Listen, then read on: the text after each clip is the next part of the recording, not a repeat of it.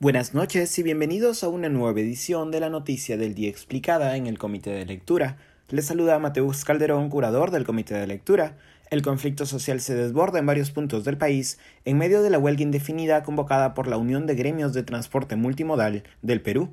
Esta es la segunda huelga indefinida que el gobierno de Castillo debe enfrentar en las últimas semanas. Ello después de la coincidencia de la huelga de transporte pesado y el paro agrario que inició el pasado 28 de marzo. Esta última también llegó a desbordarse en la región Junín, donde a causa de las protestas murieron cuatro ciudadanos según datos oficiales del Ejecutivo.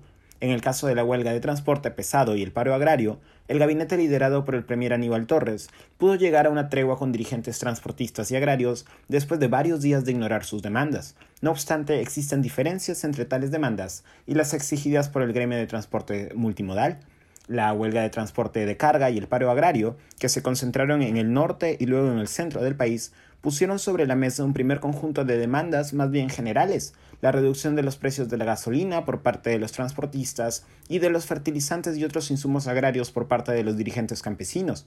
Además, otra demanda general era la toma de medidas contra el aumento del costo de la canasta básica. A pesar de su torpeza inicial, el gobierno tomó tales medidas, la reducción hasta un 90% del impuesto selectivo al consumo de combustibles, lo que busca combatir el aumento de sus precios, el establecimiento de subvenciones para la compra de fertilizantes por hasta 700 millones de soles y el aumento a partir de mayo de la remuneración mínima vital a 1.025 soles, esto ha logrado una primera tregua con los manifestantes, pero en el caso de la huelga de transportistas multimodal, que reúne a gremios de transporte público, turístico, autos colectivos, taxis y mototaxis, las demandas son más bien concretas y antirreformistas.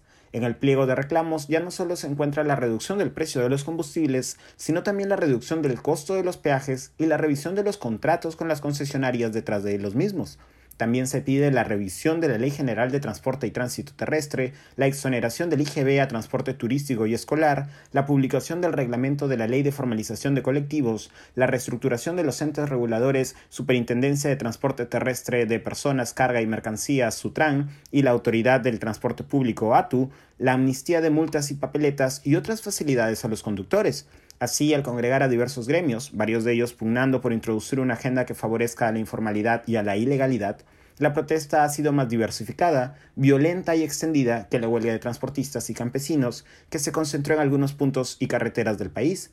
En diversos puntos del país, el transporte público e interprovincial fue interrumpido por los gremios de transporte multimodal, que atacaron incluso a los transportistas que no quisieron plegarse a la huelga, Asimismo, un bloqueo en la carretera central obligó a acudir al ministro de Defensa José Luis Gavidia. Medios como La República comprobaron que no se ha llevado a cabo saqueos en la ciudad de Lima, a pesar de los rumores que aseguraban lo contrario.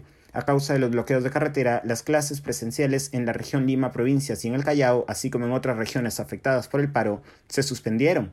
De acuerdo con el ministro de Transportes y Comunicaciones Nicolás Bustamante, se evalúa, cito, declarar en emergencia el transporte terrestre en todas sus modalidades. Además, el Ejecutivo también accedería a la reestructuración de la Sutran.